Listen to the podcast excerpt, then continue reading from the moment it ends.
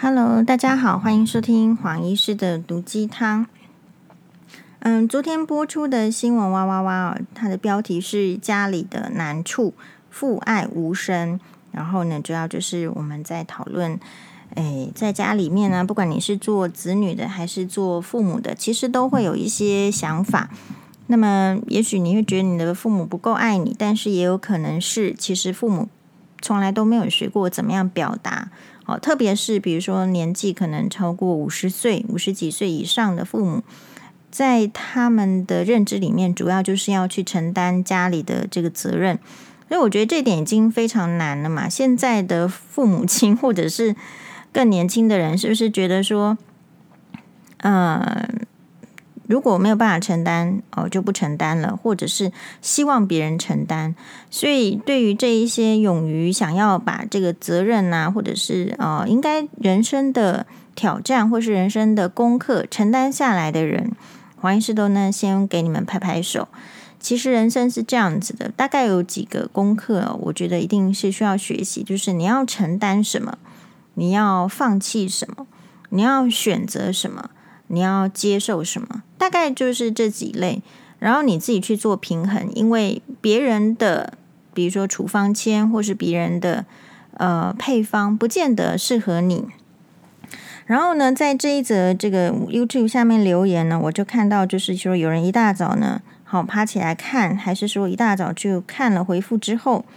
因为现在是早上八点半，那他可能六点半的时候就去回复了。他是说，每次都是看到马律师点进来，却看到其中两个女来宾讲话，令人傻眼。好，其实黄医师就是给他秒回了。好，因为呃，这里面的女来宾哦。啊，因为这集有三个，好，但是因为在马律师旁边的呢，就是我跟冰心姐啦，好，所以呢，既然指名到黄医师的话，黄医师就给你回复哦。这个叫做自己对号入座，因为什么？因为人家想要骂你，又骂不不敢大声，好，然后这个拖泥带水的，其实我不喜欢拖泥带水的人，我认为是这样子啦。如果说他觉得。这个我跟冰心姐讲话令人傻眼。我认为这个人哦，应该要先问自己是不是傻，而不是只会推卸到傻眼。也就是说，你如果听不懂莫扎特拉的这个小提琴或者是谱奏的曲子，然后你觉得听不懂，是不是可可可能常见的情形？比如说舒曼，或者是不要说舒曼了，哎，最有名的钢琴家，在大家第一个想法听到的是谁？登就是那个，哎，其实我们也想不起来是谁。但是总而言之，就是你听不懂，好，或者是你没办法听的，我们可能要先自问一下，是不是自己傻，是不是自己能能力差，而不是都是别人的问题。我觉得这个世界其实变得非常有趣，就是，嗯，怎么样的有趣呢？就是。在网络上哦，因为很容易，比如说发言，好，比如说这个留言的这个张玉燕小姐女士，欧巴桑阿桑，不知道，那她呢，是不是因为自己可以就是很轻松的，好，没有图像的，然后呃，虽然留名在里面留名，可能也不见得是真实的姓名。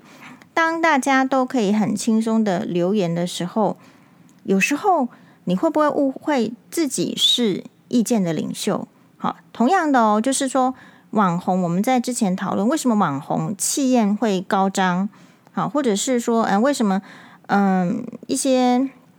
名嘴好了也可能哦，就是为什么气焰会高涨，是不是时代给他们的错觉？时代给网友或者是在台面上的人物也是一样，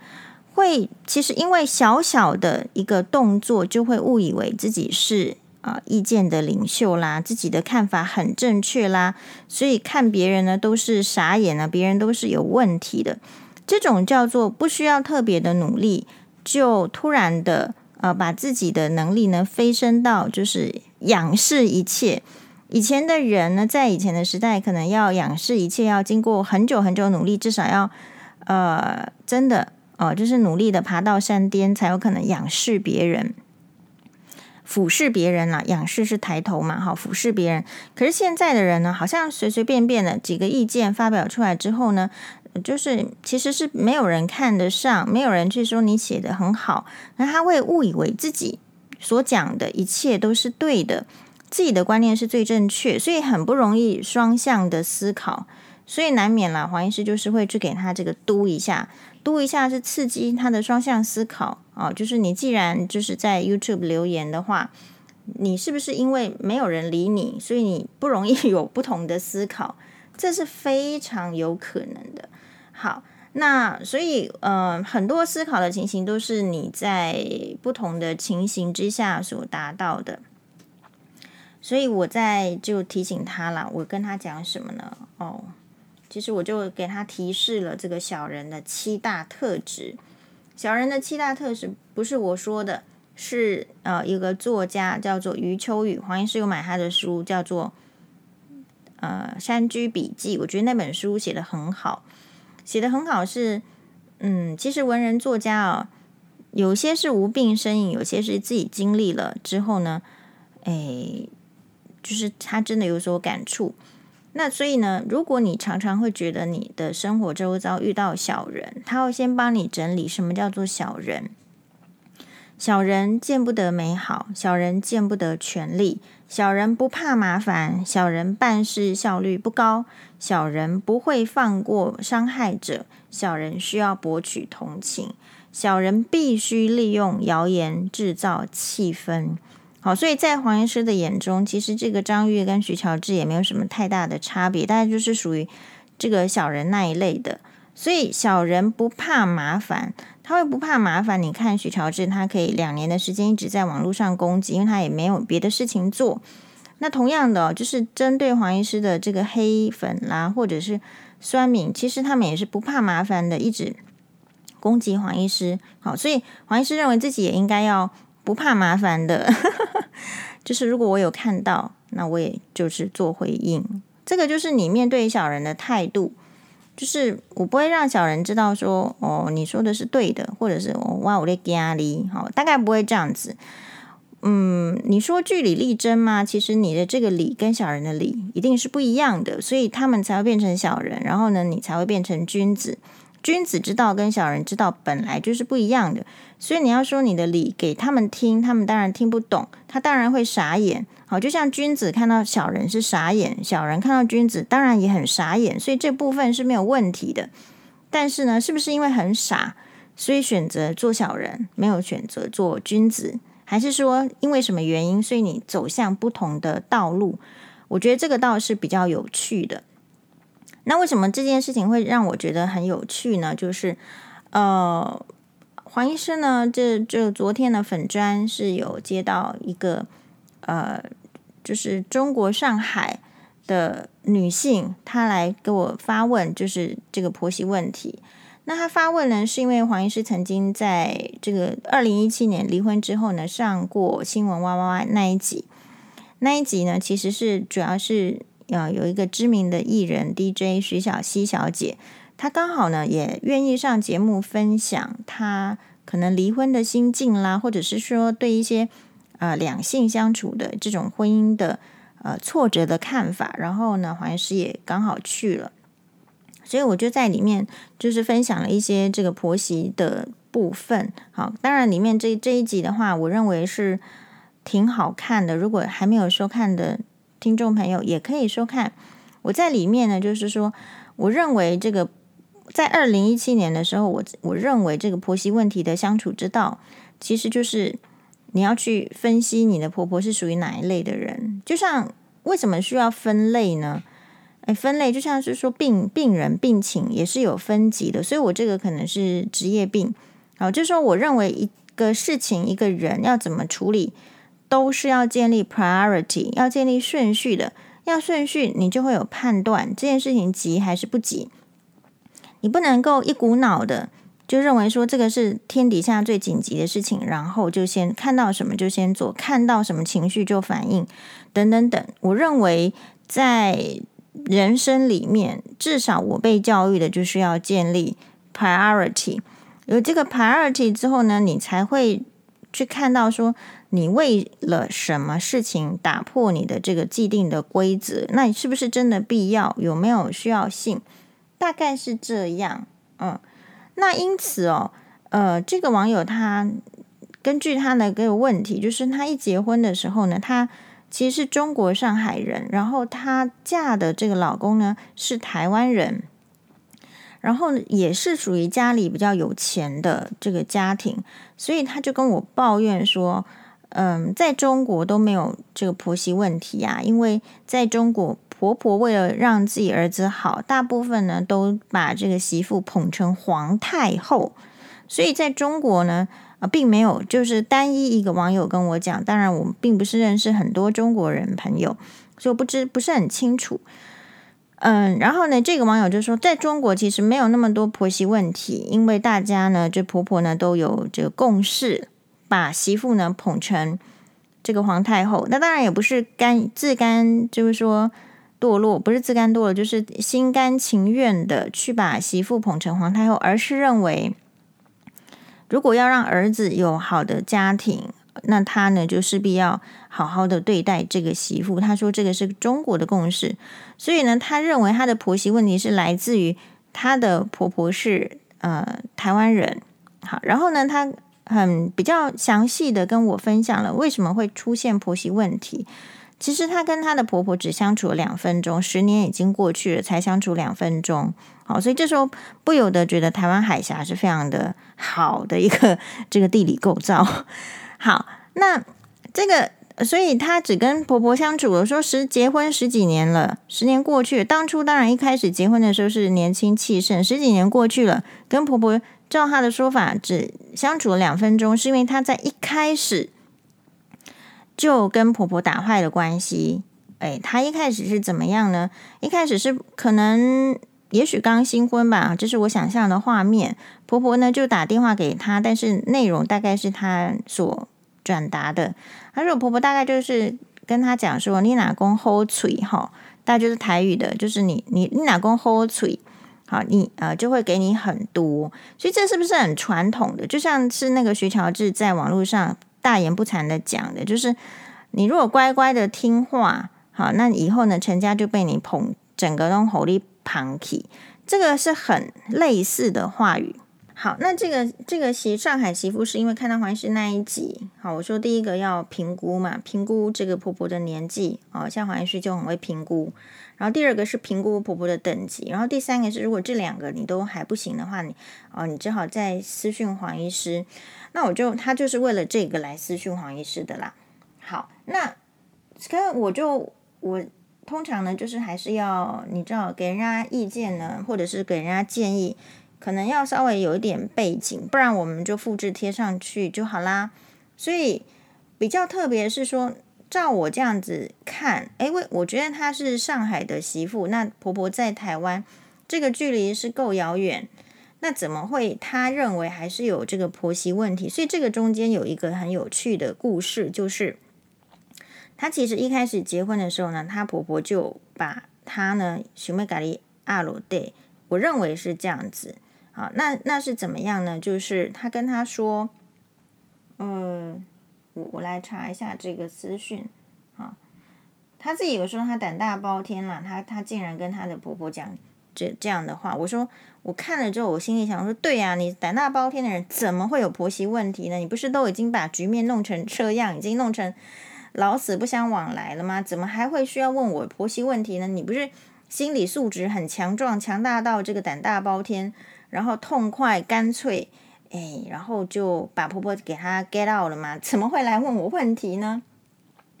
好，那所以呢，其实就是，哎，大概就是，哎，她婆婆只是跟她讲这样子的话，然后她就整个在那个瞬间就直接的，很直接的，哦，直接的去跟她讲，好，而且她直接讲就是说，嘿，直接打电话告诉，结婚之后三天，照她的说法是，今我猜他应该不会听我 podcast 吧？结婚之后三天，他都直接，他就直接啊打电话去告诉他婆婆说：“你这老巫婆，你干脆要你儿子不要跟任何女人结婚好了啊，直接跟你呃这个我们把它这个消音，直接跟你生个娃就好了。变态老女人，你去好这消音好。要打这通电话是因为这个媳妇。”呃，这个上海媳妇她在结婚之后第三天就已经决定要跟这个婆婆断绝往来了。所以注意，台湾的婆婆，如果你娶的媳妇是台湾人的话，你应该要觉得很庆幸，不是说娶娶到中国人媳妇就不好，而是因为文化的差异。你看，如果你娶的是中国人媳妇，人家真的是到某一个程度的时候，才结婚之后三天，因为你跟他说你呀娶了。低级嘞，哈！你取低，我了，和你卡卡有物件，和你还是卡有钱，和你。如果你抱持这样观念啊，你用其他的这个形态说出来，倒也还没关系。但如果你直接的去跟人家这样讲，哎，摆出一副高姿态，然后跟人家讲，你要对我嘴甜一点，就是你要伺候我啦，要嘴上伺候，那我可能才会给你一些好处。事实上，人家是在心里越想越气的，越想越气是。哎，但是这个问题就是好了。那照理这样讲，我说这个媳妇不是天底下最强、最强的、最最强大的媳妇吗？为什么十年之后她还是觉得过不去啊？觉得说只是跟婆婆就两两分钟电话的相处，再也没有什么往来了。可是还是这么在意婆媳问题，在意到会看黄医师上哇哇哇所讲的这个婆媳的相关的议题呢？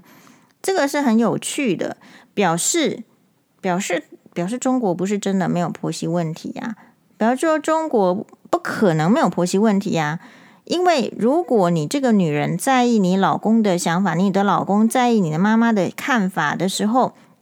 你的老公希望得到你妈妈的认同，而不是以自己的这个喜好为优先的时候，那其实一定都是会有婆媳问题的。比如说这个老公呢，就跟他的秘书抱怨说。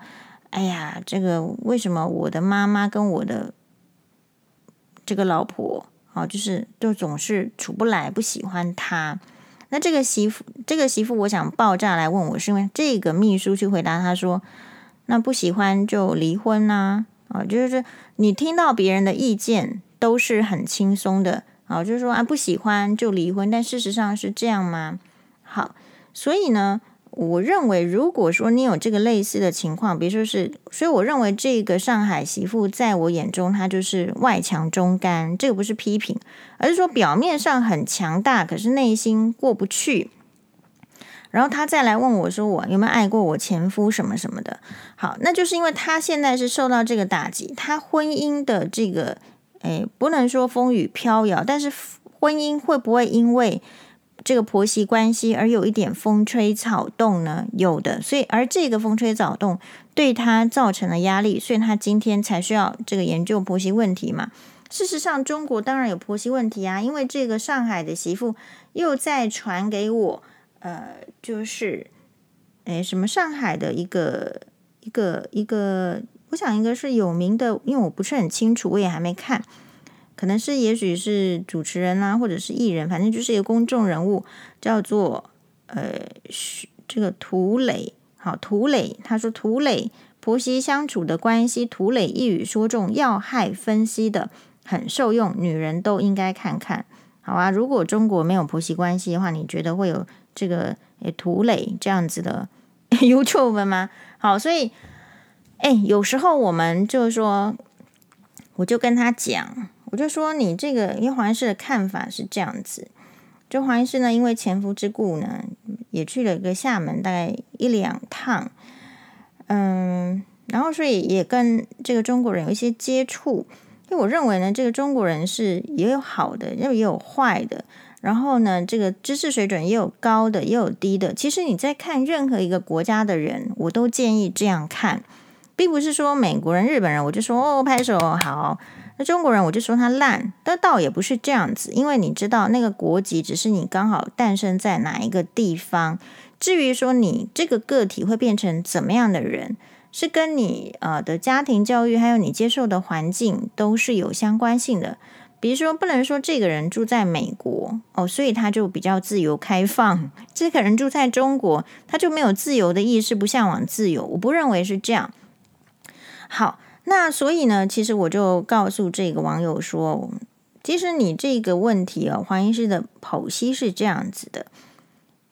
因为你你这个婆婆是台湾人嘛，其实台湾的婆婆大概就是这样，对吧？台湾的婆婆就是大部分为什么婆媳问题有七八成呢？是因为台湾的婆婆就是自古以来可能也是被压迫的很惨。那等她她做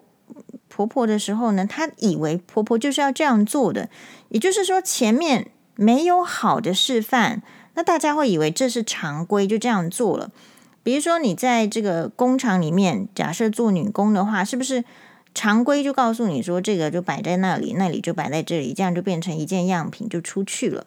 所以，在一个被压抑思考的社会气氛之下，因为女生最好顺从，顺从的话就容易管理女生，容易叫女孩子煮饭、打扫、做菜、生小孩子，地球不会灭绝。所以，这个社会无形中，因为已经不是母系的社会了，是所谓的父系社会，所以是用这种前置思想的方法。在压抑女性的，在管理女性，所以不自觉的，好，就算你看到一个不好的范本，你也不会想到说这个范本其实不好，要来换一下，你就会觉得说，如果不按照这个范本来做，别不做一个就是说权威的婆婆，或者是比较高高在上的婆婆，好像自己并不是婆婆，所以这个就是很初阶的、很低级的思想，在影响着大家的婆媳关系。所以这个台湾的婆婆显示出来的就是。哦，你要听我的，我就会给你好处，而且他们是比较有钱的人家，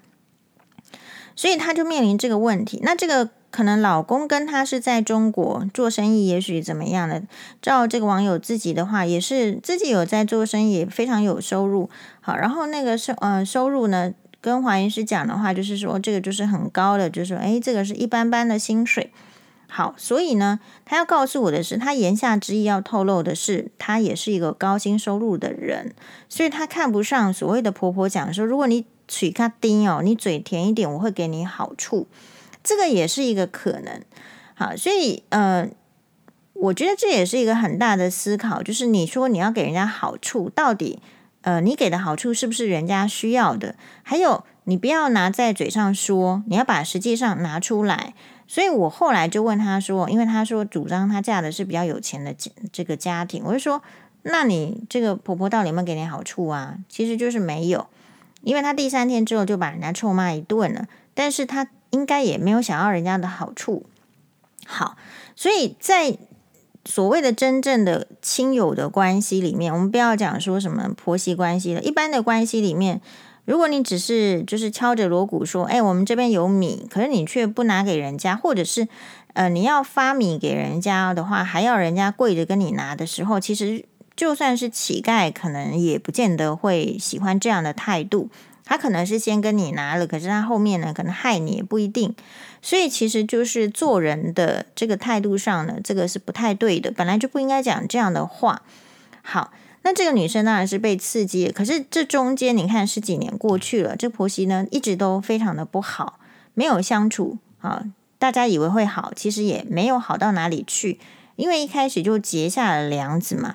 我就跟她讲说，其实你婆婆跟她讲这个话，可能是就是可能台湾在某一些，就是她看到别人做婆婆，大家就这样做，所以她以为这样是正确的，然后就来这样对你。呃，然后还有啦，就是我觉得台湾人跟这个中国人还是有一个文化上的差异。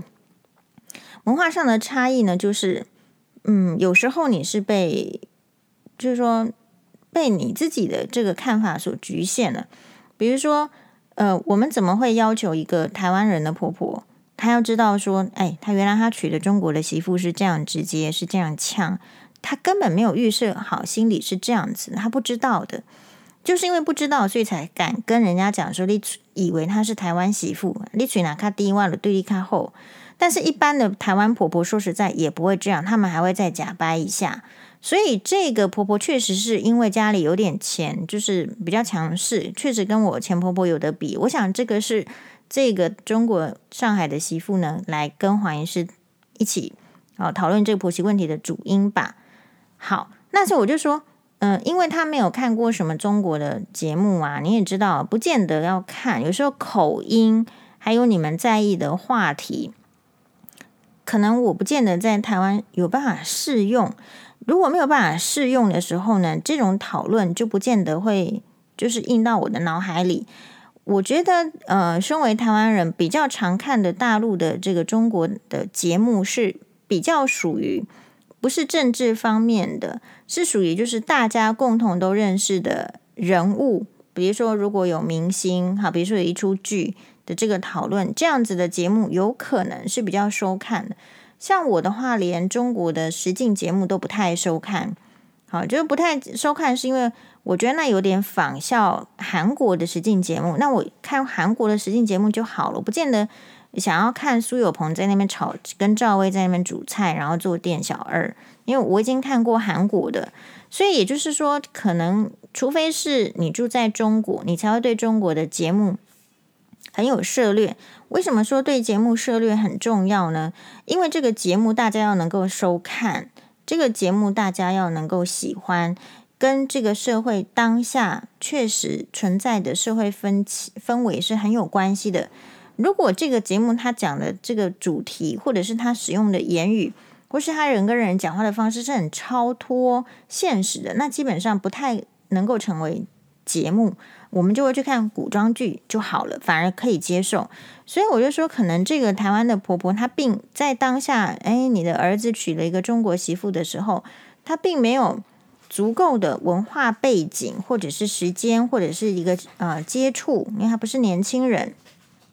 他不太真的去接触到这些中国的思想，所以呢，他没有办法用中国的人可以接受的态度跟你讲。好，那讲到这里的话，我们这个中国上海的媳妇呢，就对黄医师的看法不表示同意，他觉得不是这样。好，但是我认为。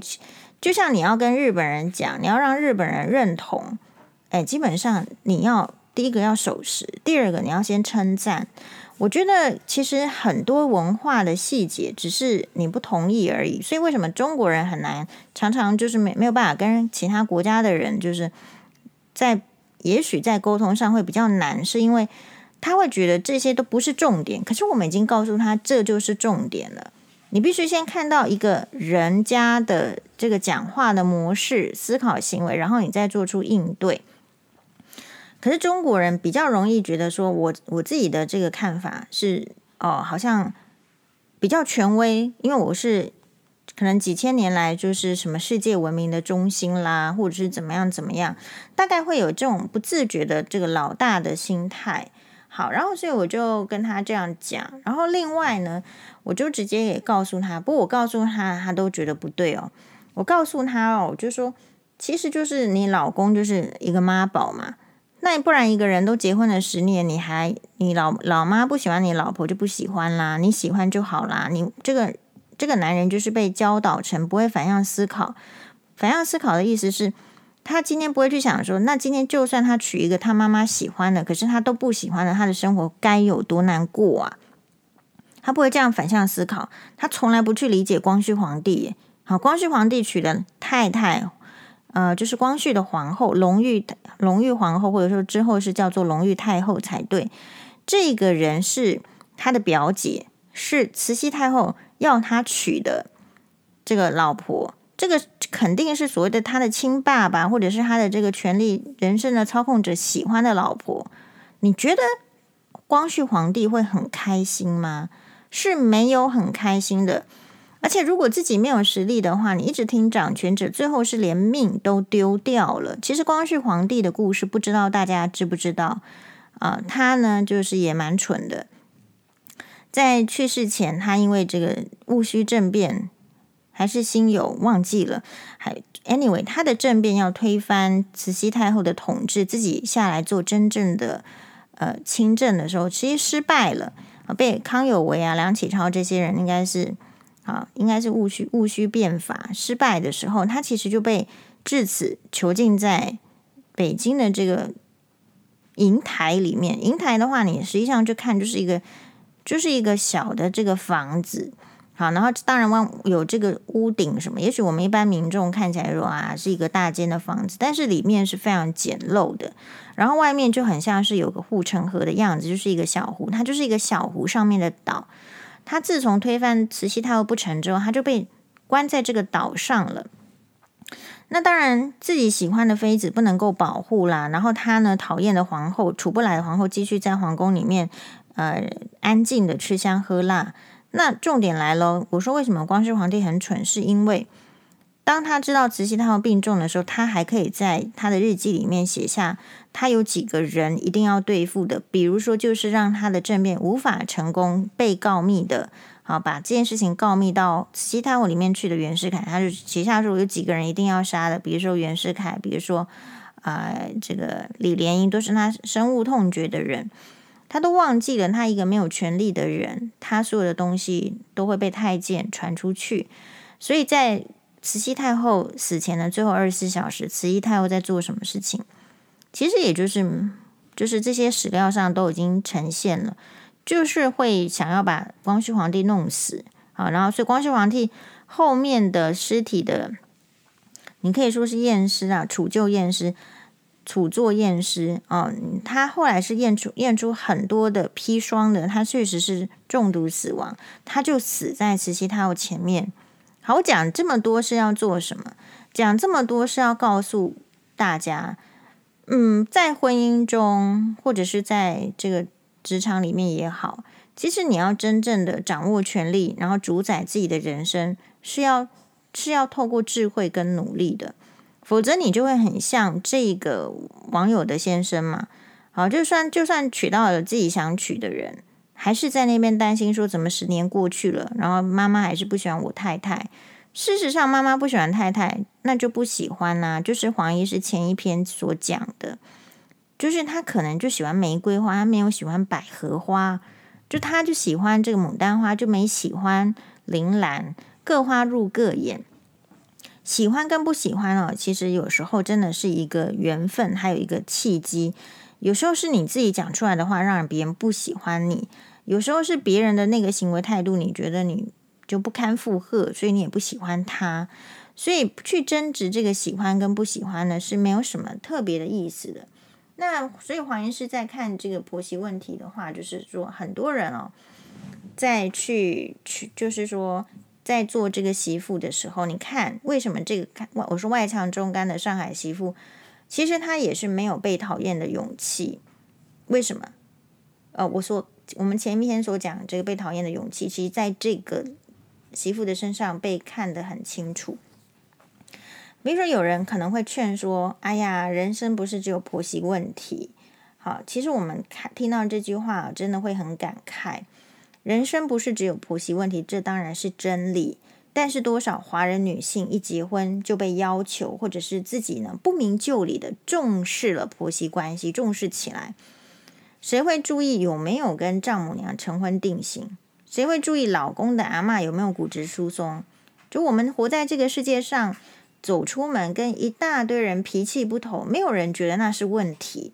可是身为媳妇的大家啊，只要有胆说自己跟这个婆婆不和，你可能呢，你遇到旁边朋友不好的，就说：“哎呀，这个没关系啦，你就左边进右边出啦。”哎，人生不是只有婆媳的问题，不然就是再差点的，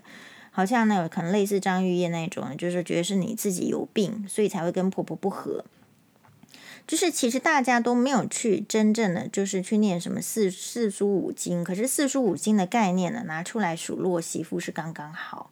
所以当然就是说好心一点的话，会说，哎，其实你还有其他路好走。可是其实这有点是废话，我像黄医师才不会跟人家讲这句话。为什么？因为我觉得是这个社会给女性框架跟思想，说要结婚生子。啊，其实结婚生子就是叫女生去结婚生子，是为了管理女性跟人类不要灭种嘛。然后在婚姻中有了困难，不想改变的得利者，就叫受虐的媳妇放下，去念佛经啊，去念圣经啊，去信信教啊。我们非常多媳妇是这样。好，你最好去出家当尼姑啦，只是没有讲出来。所以其实问题就是在于说，本来这个女性就有很多路是可以走的，而且不同的路。就好像条，你对男生你会说条条大路通罗马，可是你对在婚姻中的女性，你会说你只有一条路，就是跟你的婆婆和解，好让你的婆婆喜欢你，等等等。其实这种观念你可以想一想，是不是必要性啊？是不是一定要存在？结果都把这些媳妇搞到五六十岁还很累，然后自己身体也不差的时候，很差的时候呢，才在想说，那我到底这辈子在做什么？我多多看看。这个历史啊，就慈光绪皇帝听了慈禧太后迫于权威，听了慈禧太后一辈子的话，他有多少快乐？其实很少的哦。所以，呃，我认为这个中国，我们很感谢这个中国上海媳妇呢，就投就是来我们的粉专问黄医师。我认为她显然的。呃，因为她跟婆婆之间十年都不是不好，她还是有受到压力，她并没有真正做到被讨厌的勇气。那问题就来了，如果你没有被讨厌的勇气，你可不可以不要随便做出那么令人讨厌的行为就好了？也就说，你没有强大到她，当然她是有她的时空背景，就是她二十岁的时候说出了对婆婆非常。挑衅的话，可原因是在于婆婆也来挑衅她了，所以她也之间冲出来。可是，在这十年的婚姻过程中，她并没有认真的去培养自己被讨厌的勇气，所以这就是我们会纠结在这边的问题嘛。好，所以对于一个媳妇，黄医师认为，就是怎么样在婚姻中培养被讨厌的勇气，就是就像我们前面所讲的。哎，我觉得一个人要被喜欢哦，是要缘分，要机缘的。就是像比如说，我们今天在讲中国跟台湾的事情，中国的漂亮的女明星有那么多个，可能是迪丽热巴，可能是杨幂，可能是哎这个这个什什么妃呢？对不对？演小龙女的啊，那很多。然后甚至 Angelababy，你也可以算嘛。但是，就是不是每一个你都喜欢。如果你这样想，你就可以理解了。比如说，喜欢杨幂做媳妇的人，他一定不会喜欢这个 Angelababy 做媳妇嘛？有可能是这样。所以有时候那个既定的第一印象，或者是说那个呃人很执着的时候，就是他自己的心胸不够开放的时候，你是很难去叫他喜欢的。这个是一个被讨厌的勇气，大家要一定要注意到的事情。好，所以如果你真的也还没有被讨厌的勇气，那你就不要那么拽的，好，那么大剌剌的出来，就是说，哎呀，这个把这个所有的敌人一次召唤。这个我们还是要信奉战国时代，远交近攻啦。所以你不可能全部都是敌人。啊，你要个你在战国时代，如果你处在的时代是战国时代，你就被刺激到，哎呀，这个国家那个国家，我到底怎么样能够生存？所以综合这个故事跟黄医师自己的经验，你说在婚姻中怎么样能够生存呢？哎，我觉得这个议题哦是大哉问。这个生存，我就我认为是你要知道这个寿命啊是有长有短的。所以婚姻有长有短，就是也是也是他的天命，哎，那就是说重点是在于说，你可不可以不要因为别人的无理取闹而让自己情绪崩盘？不要你的配合呢？我觉得是分等级，是分 priority 的。你要看你这个时间点你是怎么样可以做到一个呃配合。你不是百分之一百都不配合，可是呢，你不能说你时时刻刻都在配合，要先从这一点来调整。好，那至于说你说，诶，这个沟通啊什么的，我觉得这些事情都是很很现实的。就是说，一一定是看不起你，一定是瞧不起你，所以才会说你要配合我。因为他如果把你看得很高，他就会配合你。所以这个中间呢，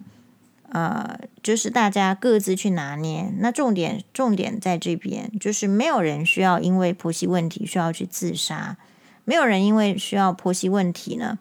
诶，需要觉得自己很烂，好，没有人需要因为婆媳问题觉得说去长癌症，我觉得都不需要，因为你你要知道婆媳问题它是一个常态，不管你是外强中干的人，还是你是什么。还有温良温良贤淑的人，还是怎么样的人，都会有婆媳问题的。所以你要把这就好像只要是人，就一定就是都会生病。你很难预测到你遇到的是好婆婆还是坏婆婆。你今天如果没有婆媳问题，你可能会遇到老公外遇。那你今天如果这个呃遇到老公外遇，你可能又遇上婆媳问题，但是很可能你儿子是有出息的。其实人生大概是一些 combination 是综合的，只有真正很少数的人是什么问题他都遇到了，但是我认为老天爷还是会给这群人开另外一扇窗的。马蛋呢？